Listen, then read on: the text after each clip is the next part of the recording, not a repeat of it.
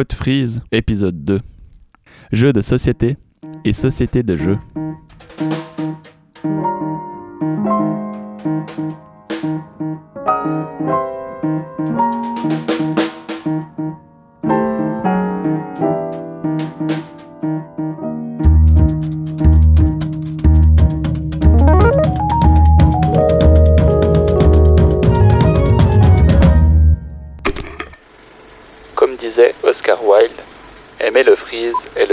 Histoire d'amour qui durera toute une vie.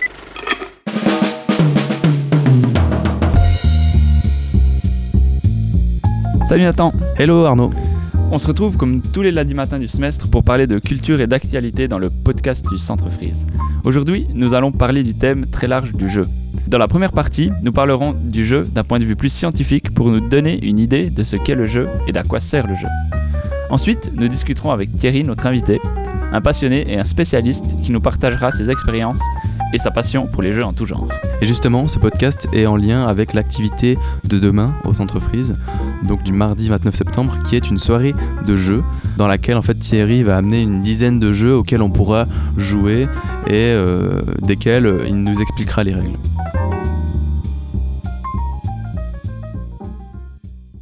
Nathan, toi qui es un peu plus informé sur, euh, sur le sujet, est-ce que tu peux nous expliquer ce que ce que c'est donc l'étude du jeu et, et à quoi ça sert? Alors effectivement, j'ai euh, passé un peu ma semaine à, à lire à gauche, à droite euh, des, des bouquins sur l'anthropologie du jeu, des articles, euh, etc. Et euh, là, c'est surtout un espèce de point de vue un peu global Mhm. euh, que je vais vous montrer, et pas forcément des, des réponses à des questions hyper précises. Donc effectivement, l'anthropologie et la sociologie, en général les sciences sociales, elles s'intéressent assez longuement sur ce qu'est le jeu. Je vais l'expliquer pourquoi aussi, parce que euh, c'est toujours important de savoir pourquoi en fait on s'intéresse à ces choses-là. Et je dirais que euh, oui, donc c'est un sujet très d'actualité parce qu'il y a aussi, euh, euh, il y a pas longtemps, en 2015, euh, une, toute une revue du Maos, la numéro 45, qui est sortie sur exclusivement l'esprit du jeu en fait, Ok. sur le, le- qu'est-ce qui fait que chez l'humain on joue en fait. Ouais, et c'est une revue scientifique, c'est ça? C'est la revue scientifique, euh, euh, du coup, euh, Maos c'est euh, mouvement anti-utilitariste en sciences sociales, et c'est une euh, revue scientifique de sciences sociales qui est assez, assez renommée. en Renommée, fait, ouais. Ok. Euh, où d'ailleurs fait partie Monsieur Gauthier qui est à l'université de Fribourg. Et donc voilà, euh, en lieu du jeu, c'est apparu au XXe siècle euh, par deux ouvrages principaux. Euh, le premier qui s'appelle Homo Lubdens euh, par Johann Huizinga, qui est sorti en 1938. Ok. Le deuxième, L'homme et le jeu par Roger Caillois, qui est sorti en 1958. Donc c'est une thématique qui est arrivée au XXe siècle, et surtout, ces livres-là, il faut pas les lire maintenant euh, de manière en disant que c'est euh, c'est le point de vue de la science actuelle. Il faut les voir comme des comme Des- un premier jet. Des bases en fait, Voilà. quelque chose comme ça. Et Des ça a bases. bien évolué. Il y a, eu- il y a eu beaucoup, beaucoup d'articles là-dessus et euh, les théories aussi ont bien changé. Mhm. Ok. Très bien. Du coup, donc ces, ces théories actuelles, qu'est-ce que c'est plus ou moins ou dans, dans quelle direction donc va le- par exemple l'anthropologie du, du jeu aujourd'hui? Mhm.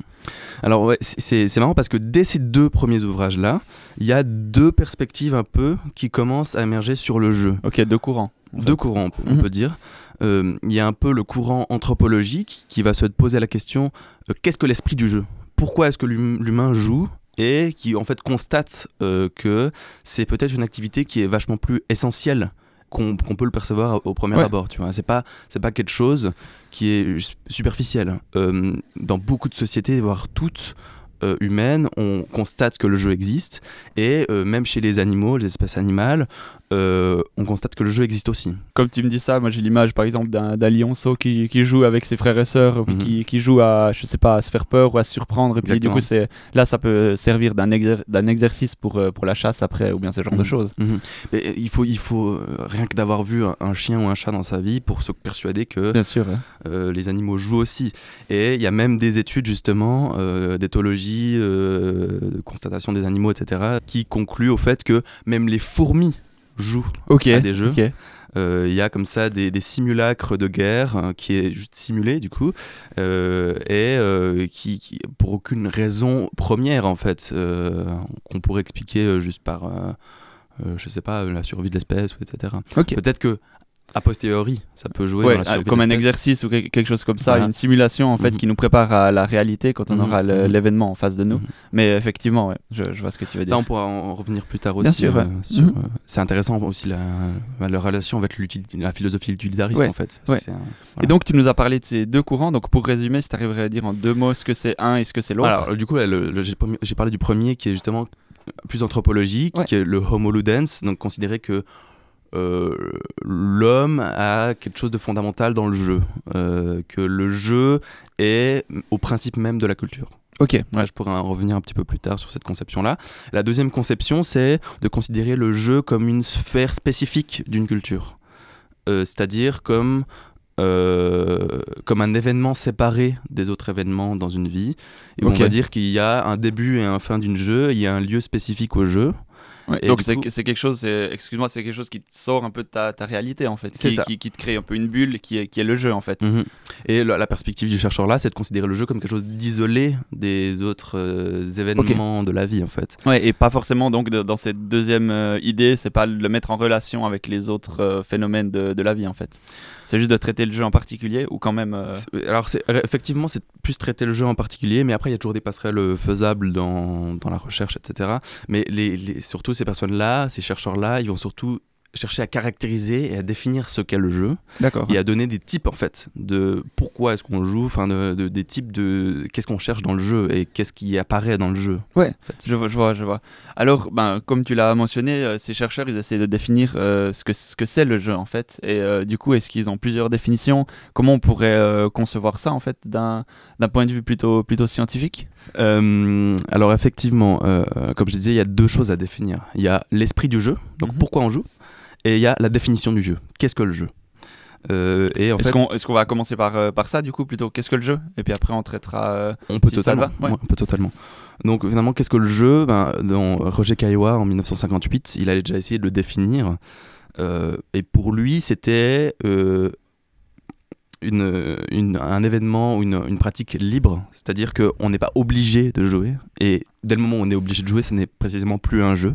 C'est ça, ouais, c'est ça qui, qui donne le caractère de jeu à l'activité qu'on fait en fait. Ouais. Mhm. Et C'est une activité qui est séparée justement, comme je te disais, ils essaient de séparer, de dire qu'est-ce qui dans la vie est jeu et qu'est-ce qui ne l'est pas. Parce que cette limite-là, des fois, elle est un peu confuse, tu vois. Euh, donc circonscrite dans les limites de l'espace, du temps. Euh, elle est incertaine dans le sens où on ne peut pas savoir à l'avance, ou bien plutôt le, le- le principe même du jeu, c'est de ne pas savoir à l'avance quelle sera son issue. Euh, elle est improductive, ou on- entre guillemets inutile pour le joueur. C'est-à-dire que le joueur, faut, faut voir plutôt comme comme ça, c'est-à-dire que le joueur, il va pas se dire, il va pas jouer pour quelque chose, il va jouer pour le jeu, Ok, et ouais. non pas pour quelque chose d'autre, Mhm. pour une autre fin. Et les deux dernières caractéristiques du jeu, c'est qu'elle est euh, d'un côté soit réglée euh, avec des règles précises, etc., ordrées, mais d'un autre côté fictive, c'est-à-dire que le joueur, il, agit en tant que créateur, c'est-à-dire qu'il va jouer avec les règles. Donc il y a un certain jeu, en fait, une balance entre d'un côté les règles et de l'autre côté le joueur et on pourrait presque dire sa liberté en fait.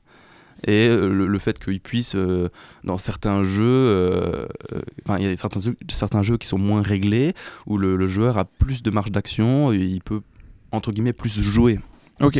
Donc, si, si je résume un peu ce que, ce que tu dis et si, euh, si je l'ai bien compris, Mhm. on, peut, on peut voir ça comme, euh, au lieu de jouer avec les, les règles de notre société, par exemple, ou de, de notre monde euh, Mhm. réel, bah, en fait, on réduit ça à un moment, un espace. Mhm. Et du coup, comme ça, ça nous permet de aussi tester des limites de ces règles-là ou Voilà. de, de pouvoir les tourner dans tous les sens et de, de s'échapper en fait de ces règles peut-être du, du monde qui nous entoure et pour se, se rediriger et puis euh, s'amuser en fait avec des, des règles qui sont construites sur le moment en fait, simplement juste pour le jeu. Et, et c'est ça qui est intéressant, c'est quelle est la limite en fait entre le jeu et le non-jeu? Et c'est ça qu'essaie de faire une définition du jeu, c'est de dire on limite une activité à un jeu et comme ça on peut dire que cette activité c'est un jeu, cette activité ce n'est pas un jeu. Et, et c'est ça en fait dans cette conception qui est aussi problématique parce que euh, cette limite-là on peut jamais vraiment la définir de manière extrêmement fixe. Oui. Je vois bien. Et, euh, et, du coup, ben, ce qu'on peut quand même garder du jeu, c'est généralement qu'elle s'oppose à des conceptions. le jeu, le- l'existence même du jeu s'oppose à des conceptions purement utilitaristes. dans le sens où euh, ben, les utilitaristes ils prétendent que ben, tout ce qu'on fait dans la vie vise à nous préserver notre intérêt et euh, a fortiori la, la survivabilité de notre espèce. Et là, euh, finalement, en fait, la fin première quand on, quand on joue un jeu, c'est de jouer au jeu. Et peut-être d'en retenir un, un, certain plaisir, mais on voit difficilement comment euh... Ça peut être par exemple quelque chose de, de productif en fait. C'est ça que tu entends par là en fait. Le, le but c'est justement que ça aille pas forcément de, de but de jouer en fait. Voilà, exactement. Mais euh, ça peut être productif dans un deuxième sens. Par exemple, il y a, toutes il y a euh, la psychologie clinique qui utilise le jeu, il y a des serious games, voilà, etc. Mais c'est toujours en deuxième temps. Le joueur, quand il joue, il joue simplement. Et euh, il le fait pas pour maximiser ses profits ouais. ou euh, en retenir quelque chose de particulier. Ça marche. Et alors, donc, tu dis quand le joueur il joue, il joue simplement. Et donc, c'est quoi? C'est différentes raisons de, de jouer. Est-ce que c'est possible de, classifier ça? Donc, de, de, dire pourquoi les gens, en fait, euh, ils jouent. Et puis, est-ce qu'il y, a, ouais, est qu'il y a des catégories de, joueurs, si on, peut, si on peut dire ça comme ça? Ou de joueuses, bien sûr mmh. Alors, dans, dans la définition, enfin, plutôt dans les typologies de jeux qu'on peut faire, on va essayer d'identifier, en fait, qu'est-ce qui, dans un jeu, est attirant? Et peut-être les différentes caractéristiques que peuvent revêtir les jeux. Euh, Roger Caillois, en, en, 1958, il fait une typologie de quatre choses qui dans le jeu peut être attirante. Donc en premier lieu, il appelle ça l'agone, euh, l'agonistique, c'est la compétition. D'accord, ouais. Donc, ça, on, on, on, image bien. Donc, c'est mmh. euh, d'être le meilleur que, que, les autres sur, euh, sur un, avec des règles, en fait, et mmh. sur, euh, sur un plateau de jeu, par exemple, ou de n'importe quel type de jeu. Donc, euh, cette compétition-là, on, mmh. on l'a bien dans la tête, ouais. Donc ouais, euh, et c'est ce qui se trouve euh, de manière euh, dans la conception moderne, contemporaine, c'est ce qui se trouve surtout dans le sport. En, deuxième lieu, ce qui peut être attiré dans le jeu, c'est l'aléatoire. Ce qu'il qu appelle lui aléa, c'est justement là où la gonne, on se réfère uniquement à nos capacités propres et de rien d'autre en des causes extérieures, c'est-à-dire juste en notre performance. À l'aléatoire, au contraire, on va juste se reposer sur des causes extérieures. On va se laisser en fait porter par des causes extérieures. Et c'est ça en fait le, jeu entre l'agone et l'aléa. C'est-à-dire que par exemple, il y a des jeux qui vont mixer un peu les deux, par exemple les jeux de cartes, où en fait on va recevoir des cartes aléatoires, mais avec ces cartes on va pouvoir euh, jouer avec euh, et constituer le meilleur de ce qu'on peut en faire.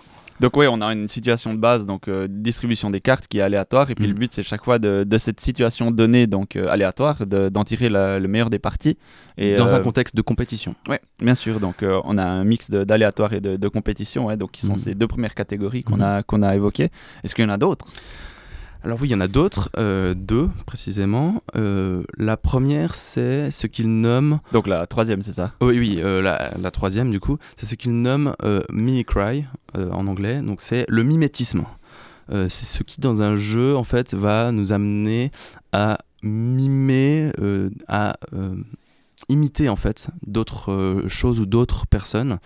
Bah, on pense tout de suite, par exemple, au loup-garou, dans lequel en fait il faut faire croire aux autres qu'on n'est euh, pas un loup-garou ou en tout cas ne euh, mimer euh, l'innocence en fait. Ouais. Donc c'est un peu cette idée par exemple aussi des, des jeux de rôle. Donc on rentre dans la peau d'un personnage et après ben, si on est dans un jeu de rôle, je sais pas, un, un, mage très intelligent qui a, qui a beaucoup de pouvoir, ben, on va rentrer dans ce personnage et il va faire corps avec nous en fait et on va être lui. Hein. Et -hmm. c'est ça qu'on recherche aussi de, -hmm. de pouvoir ouais, se, se dé déplacer sa personne en fait dans, dans un personnage. Donc c'est ça le mimétisme. -hmm. Exactement. Et c'est là où rentre aussi le théâtre. Parce que, en fait, la définition de Roger Kawa, elle est très large. C'est-à-dire que on peut y faire rentrer le théâtre et même on peut y faire rentrer ces pratiques qui, quand on est enfant, fait que on imite de jouer un certain métier, on imite un avion qui vole avec, euh, avec un jouet ou etc.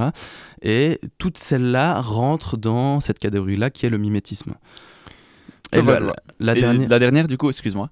Oui, la dernière catégorie, c'est euh, ce qu'il appelle e-lynx ou e-lynx c'est euh, le vertige en fait. Euh, C'est-à-dire euh, ce dépassement en fait des sens qui, qui est trouvé en fait dans, dans, dans, des jeux qui sont peut-être un peu stressants, dans par exemple des sauts en parachute, des choses comme ça, où en fait on va essayer de dépasser notre condition, enfin de, de, tester même les limites même de, de notre condition humaine. D'accord Et, et, ce, et cette conception-là, elle, est aussi liable avec euh, le, mimétisme. C'est-à-dire que on a tous vécu ce moment-là où, où, je sais pas, par exemple dans le loup-garou, on a vraiment des sueurs froides, etc. On est vraiment stressé parce qu'on a peur d'être dévoilé. Et, et ce, cette attitude de mimer euh, une autre personne, ça, ça fait toujours cette, cette impression, en fait, là.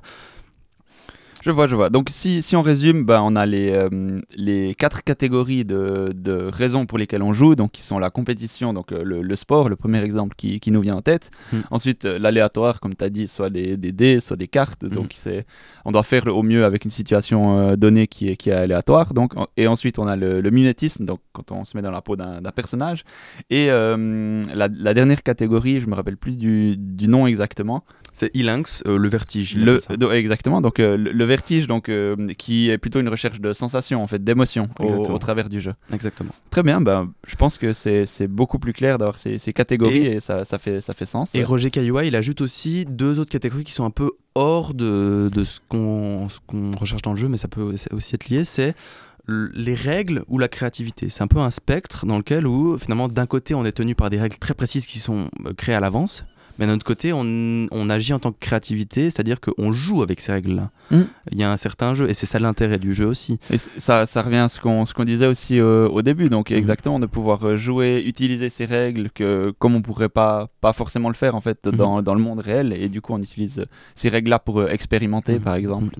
Et, et, et, on peut par exemple catégoriser des jeux, par exemple euh, les jeux de sport, typiquement, c'est un jeu euh, agonistique, c'est-à-dire de compétition, qui est très réglé et finalement avec une marge de manœuvre très peu grande euh, des, des, individus. C'est-à-dire que bah, ça dépend quel sport, hein, bien entendu. Hein, mais euh, bah, si on prend l'exemple pour ce que tu dis, par exemple le 100 mètres le, mmh. en athlétisme, c'est mmh. quelque chose de très réglé. Il y a, y a, peu de. On peut pas jouer avec les règles du 100 mètres. Exa exactement, c'est ça. Mmh. Euh, ouais, je vois bien. Et au contraire, le, le, le théâtre, c'est une pratique qui est pas très peu compétitive ça dépend des cas, hein, mais qui justement monopolise plutôt la créativité. Et là, c'est vraiment où il y a très peu de règles en fait. Il y a peut-être des règles de bienséance, effectivement, qu'on ne peut pas dépasser. Et si on dépasse, ça n'est plus du théâtre, précisément.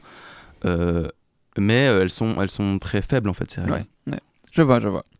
Et euh, donc maintenant qu'on a vu ces, euh, différentes catégories de, de jeux, donc oh, c'est quoi en fait l'intérêt des, sciences sociales, donc la, de la sociologie ou de l'anthropologie, qui euh, donc l'intérêt qu'a qu ces sciences-là pour euh, étudier le jeu en fait? Bon, Je vais repartir un peu des deux types de sciences sociales qui étudient le jeu. Et du moins, l'intérêt de les classer comme ça, c'est justement d'étudier précisément qu'est-ce qui plaît dans le jeu et euh, d'aller vraiment dans des terrains euh, très proches où, par exemple, on va étudier des joueurs, des rôlistes, etc. Et on va regarder vraiment quelles sont leurs pratiques euh, spécifiques et qu'est-ce qui les attire en fait dans. Euh, je dis mal rôlistes, ça veut dire les gens qui jouent au jeu de rôle. Hein, ouais, ouais. Qu'est-ce qui les. Hum, qu'est-ce qui les attire en fait dans le jeu de rôle, etc. Et qu'est-ce qui est à côté en fait en tant que sociabilité dans le jeu de rôle. D'accord. Donc ça c'est un peu le premier intérêt que je vois dans les sciences sociales. Et le deuxième intérêt c'est du coup une théorie plus globale, c'est de se demander qu'est-ce que l'esprit du jeu justement. Et euh, là, en fait, il y a toute une, toute une, théorie en fait qui justement provient de Homo Ludens, euh, qui est sorti euh, au début du XXe siècle, qui se demande en fait quel est le lien entre le jeu et la culture. Euh, et qui, qui voit précisément que le jeu, il peut être en fait, là où, où d'habitude on se dit d'abord il y a la culture et ensuite il y a le jeu en fonction oui. de la culture. En fait, l'esprit du jeu peut même être avant la culture. Il peut dire précéder que... dans la culture dans le mmh. sens où il peut même former la culture en fait. Mmh. Qui, euh, et donc c'est par le jeu que peut se former une partie de la, de la culture, c'est ça? Et c'est ça, c'est ça en fait la conclusion de, de Huizinga dans euh, Homo Ludens, c'est-à-dire pour lui le, le jeu rend même possible la formation de la culture. D'accord, et donc c'est une et prémisse de, de, la, de la culture, c'est ça? Et son argument c'est euh, finalement la faculté même de considérer un rival comme n'étant pas son ennemi, c'est-à-dire la différence qu'on a entre la rivalité et euh, l'ennemi en fait, entre la guerre. Euh, c'est ça qui est au fondement même d'une société. C'est-à-dire que par exemple, quand tu dois deal avec des problèmes dans une telle société, par exemple en famille, tu vas jamais considérer ta famille comme un ennemi. Mais euh, tu peux t'opposer euh, à, à des conceptions de ta famille, à leurs avis, etc. Et, pour lui, c'est ça qui est vraiment au fondement même d'un ordre social, en fait. D'accord, ouais, ouais. Donc ça, en fait, ça, ça établit des règles qui, qui sont après utiles dans, dans la Mhm. réalité, en fait, Mhm. le, le- le- le jeu, en fait. Mhm, Donc c'est, euh, on peut être opposé, par exemple, bah, si on si on fait euh, un match de tennis, par exemple, tous les deux. Mhm. Mais après, c'est pas pour autant qu'on sera ennemis, en fait. Mhm. C'est ça. Donc c'est cette distanciation qui, Mhm. qui peut aussi vraiment servir assez simplement dans, dans la vie réelle, en fait. Et cette, ouais, cette distanciation qui est vraiment euh, fondamentale dans, dans les relations sociales, en fait, parce que dans les relations sociales, on, Bien sûr. on interagit, etc. Mais on, on- finalement, on- n'arrive pas à cette radicalité-là de tuer euh, la personne avec laquelle on est, tu vois. Et c'est ça qui est, voilà. Donc l'ordre même au sein d'une rivalité, c'est ça un peu qui est. euh, D'accord, ouais. ouais. Et du coup, euh, pour, pour- peut-être pour euh, conclure cette partie-là, ça peut être intéressant, euh, si vous voulez faire encore plus de recherches sur l'anthropologie du jeu, de lire justement, il y a une, dans la revue du Maos numéro 45 qui est sortie en 2015, qui est en fait dédiée entièrement à la sociologie du jeu, à l'esprit du jeu. Euh, ils ressortent un peu ces deux théories-là fondamentales et euh, ils les mettent un peu au jour. D'accord. C'est ça, qui- c'est vraiment intéressant de lire si, euh, si vous êtes intéressé. Le besoin nous contraint au travail, dont le produit apaise le besoin. Le réveil toujours nouveau des besoins nous habitue au travail. Mais dans les pauses où les besoins sont apaisés, et pour ainsi dire, endormis, l'ennui vient nous surprendre. Qu'est-ce à dire? C'est l'habitude du travail en général qui se fait à présent sentir comme un besoin nouveau, adventice. Il sera d'autant plus fort que l'on est plus fort habitué à travailler, peut-être même que l'on a souffert plus fort des besoins. Pour échapper à l'ennui, l'homme travaille au-delà de la mesure, de ses autres besoins où il invente le jeu, c'est-à-dire le travail qui ne doit apaiser aucun autre besoin que celui du travail en général. Celui qui est sous du jeu et qui n'a point, par de nouveaux besoins, de raison de travailler. Celui-là est pris parfois du désir d'un troisième état, qui serait au jeu ce que planer est à danser, ce que danser est à marcher, d'un mouvement bienheureux et paisible. C'est la vision du bonheur des artistes et des philosophes. Nietzsche, Humain trop humain, paragraphe 611. Donc on est avec Thierry qui est l'animateur euh, qui viendra animer en fait la soirée jeu du mardi 29 septembre au Centre Frise. Donc qui est euh, demain si vous écoutez euh, le, la- le podcast euh, quand il sort. Salut Thierry, Bonjour, tu vas bien? Ça va, ça va. Euh, Thierry donc tu es animateur en fait, euh, tu t'animes des soirées jeux notamment au Belvédère à Fribourg. Est-ce que tu peux un peu te présenter, d'où tu viens, etc. Pourquoi tu fais ça euh, Alors, ben, Thierry, 43 ans. Je fais des animations jeux au Belvédère principalement depuis maintenant c'est ma septième saison euh, qui vient de commencer euh, en septembre et euh, ça fait déjà 118 euh, soirées jeux à mon actif. Plus j'ai fait quelques animations dans des écoles sur demande, toujours en partenariat avec la Bulle. Très bien, très bien. Et euh, donc, tu es, tombé dans, ce, dans cet univers du, du jeu qui est, hyper large quand tu étais petit Ou bien co- comment c'est arrivé? C'est arrivé progressivement Ou bien depuis, depuis tout petit, c'était une évidence pour toi de, de, d'être dans ce domaine-là, en fait, puis de, de jouer, en fait, simplement? Ben, j'ai un parcours euh, au niveau de l'enfance qui doit être à peu près le même que tout le monde, hein, avec euh, les parties de Scrabble et de jeux de société avec grand-maman. Ça, c'était pour euh, la petite enfance, mais il y a eu euh, quelques événements qui sont euh, apparus, qui ont fait que euh, ça s'est euh, surtout élargi au niveau euh, des, euh, D'accord, d'accord, ouais. des choix de jeu, ouais, on, bien va, sûr. on va dire. Du coup, est-ce, euh, tu peux un peu euh, décrire un peu comment ça se passe une soirée euh, jeu de société de ton côté euh, comment, Quand est-ce que ça se passe aussi au Belvédère, etc. Alors, la particularité de ces soirées-jeux, c'est que je vais, moi, sélectionner un certain nombre de jeux, dont des nouveautés, justement, que la bulle reçoit régulièrement Mhm. au niveau des sorties, grâce à, à leur distributeur. Et je vais, moi, étudier les règles, préparer les jeux.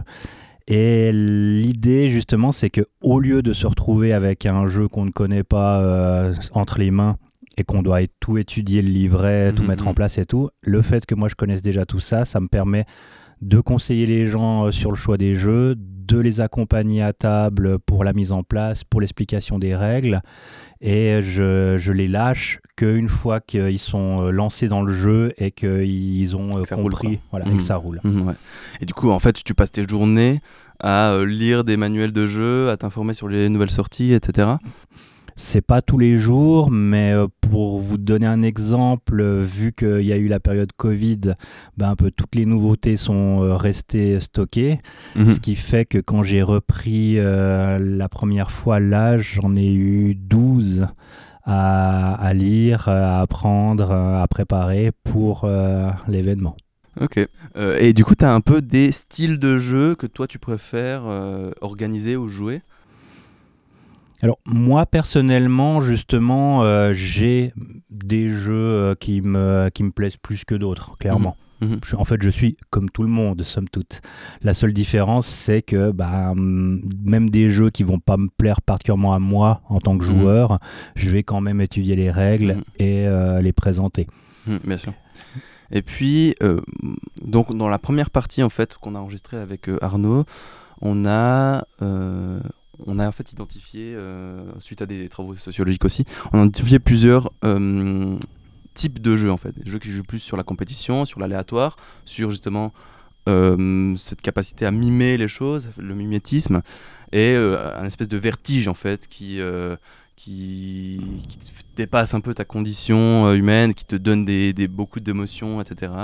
Euh, ce, qui, est par exemple visible dans des, euh, dans sauts en parachute qui sont considérés en tant que jeu, tu vois. Est-ce que toi, tu vois euh, un peu dans les jeux actuels, quelle est la, tendance un peu, tu vois? Est-ce que c'est plutôt de la compétition pure, machin, ou est-ce que c'est un peu différent dans plusieurs endroits du monde, ou je sais pas? Est-ce que hum, voilà, est-ce que tu peux réagir par rapport à ça dans ce que tu vois tous les jours? Alors bon, tous les jours, euh, je croise pas euh, 50 000 joueurs non plus, Mmh, hein, ouais. faut le dire, mais euh, il y, a, il y a de toute façon des tendances qui, euh, qui se dégagent, euh, que ce soit déjà rien qu'au niveau euh, des, euh, des jeux qui ont la cote, on va dire, en ce moment. Parce que la gamme euh, par rapport, pour prendre un petit historique justement, quand moi-même j'étais enfant ou, ou préadolescent, euh, on avait euh, peut-être 10, 20 jeux à choix, euh, des Ravensburger, des, des classiques, La Bonne Paye, le, le fameux Monopoly qui se décline dans 15 000 versions différentes. Indémodable, exactement. Mhm. Mais euh, maintenant, on est à euh, plusieurs centaines de, de jeux qui sortent par année. Rien qu'en français et dans le circuit classique. Avec les Kickstarter euh, et autres, euh, ça, ça multiplie les chiffres. Ce qui fait que la, la gamme de, de jeux auxquels les gens euh, ont accès à- est énorme en ce moment. D'accord. Et, du coup, est-ce que c'est, euh, est-ce que tu arrives à dire qu'est-ce qui est plutôt là actuellement en fait, ce que les gens aiment jouer, que ce soit par exemple aux, soirées que tu fais au Belvédère ou de manière générale, est-ce que les gens ils aiment bien être assis autour d'une table et jouer aux cartes ou plutôt faire des jeux de rôle? Ou qu'est-ce que c'est la, la tendance en fait pour euh, pour ça maintenant? Qu'est-ce que les gens aiment faire en fait et qui en fait vient vient jouer? Ça peut être aussi une, une question intéressante.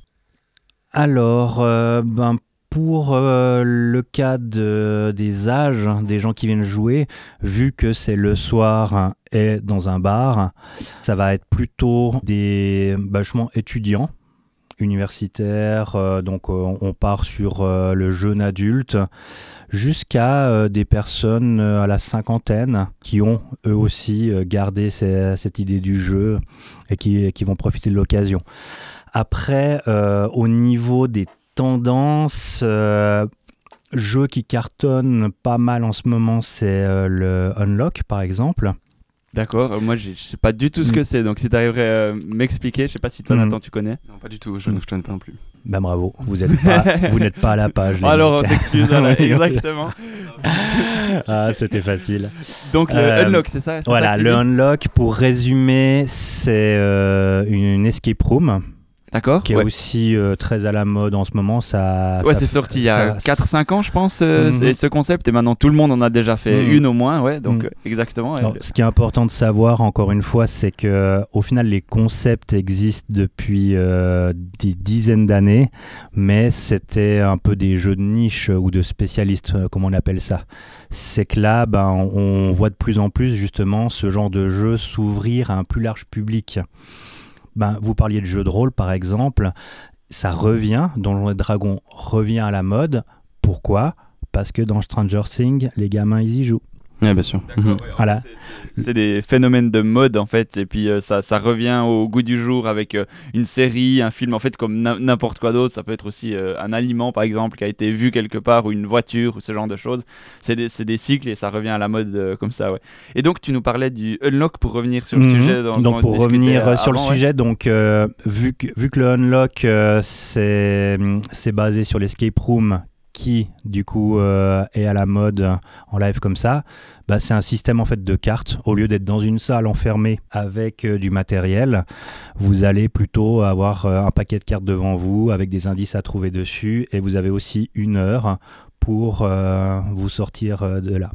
C'est ça, en fait, moi j'ai aussi l'impression que euh, ce qui est en fait un peu euh, ben, escape room, murder party. Donc murder party, c'est en fait euh, un jeu de rôle mimé, en fait, en- un peu en temps réel. Ce qui est aussi euh, jeu de rôle, euh, euh, Sur table voilà exactement. Mm. Ça revient pas mal à la mode. Là où peut-être, je, je crois dans les années 70, c'était extrêmement mal vu en fait de jouer à un jeu de rôle. euh, Il y avait des histoires comme quoi c'était violent, etc. ou des choses comme ça, non? Bah, en, en France, il y a eu une très mauvaise euh, publicité dans les années fin 80, il me semble, avec euh, l'affaire Carpentras.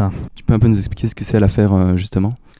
Donc l'affaire Carpentras, euh, j'ai plus tous les détails en tête, euh, ça date, mais euh, c'était une profanation d'un cimetière juif en France. et justement, les personnes qui l'ont fait, en plus de tous les problèmes psy qu'ils avaient, faisaient du jeu de rôle.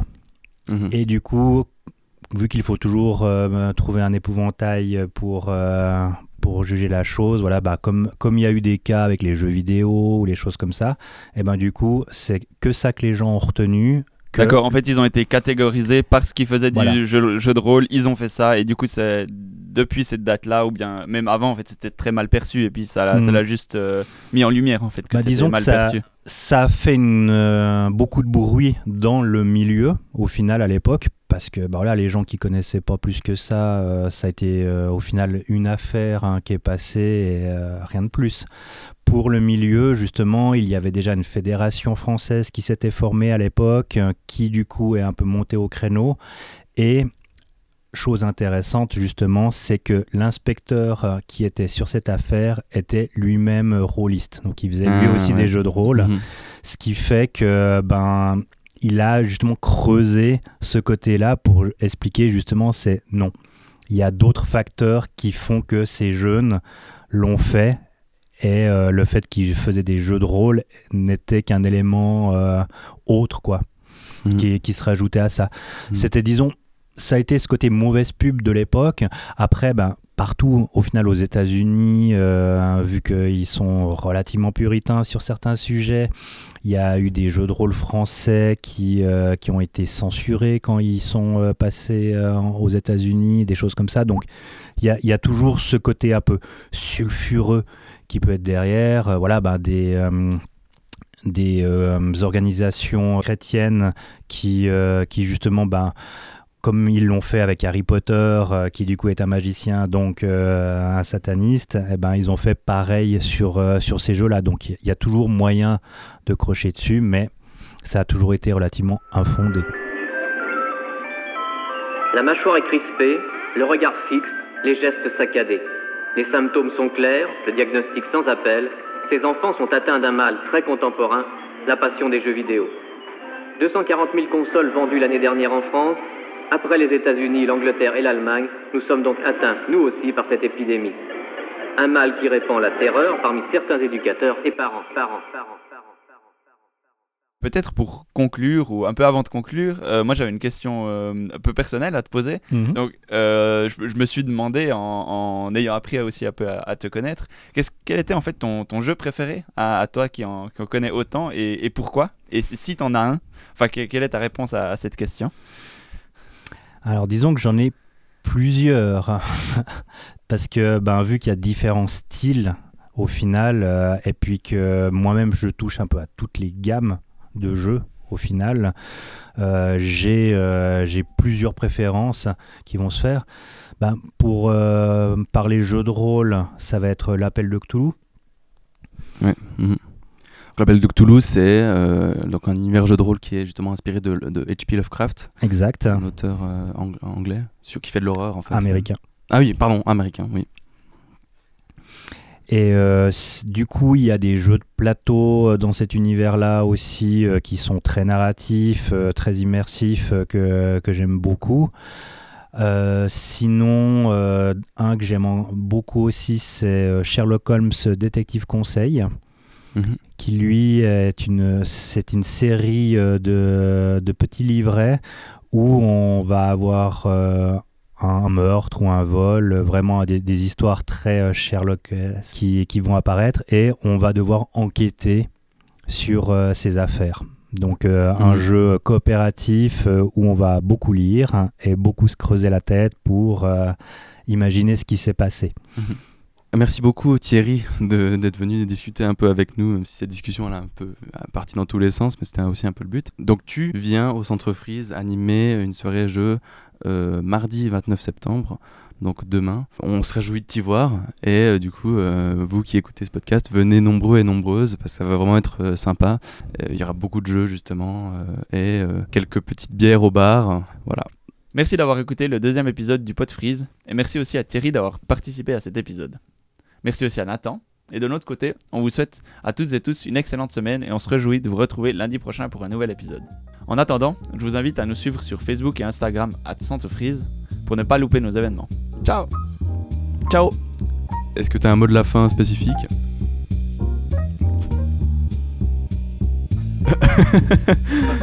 C'est le mot de la fin. La patience, c'est un plat qui se mange sans sauce. Ok. Euh, ça, c'est parce que je suis à fond sur Camelot en ce moment, vu que j'attends la sortie du film. Ah ouais, bien sûr. Mhm. Ouais, je suis au taquet. Ouais, je suis aussi pas mal au taquet sur Kaamelott. Mais on a des nouvelles ou pas? Là, la dernière date, c'est le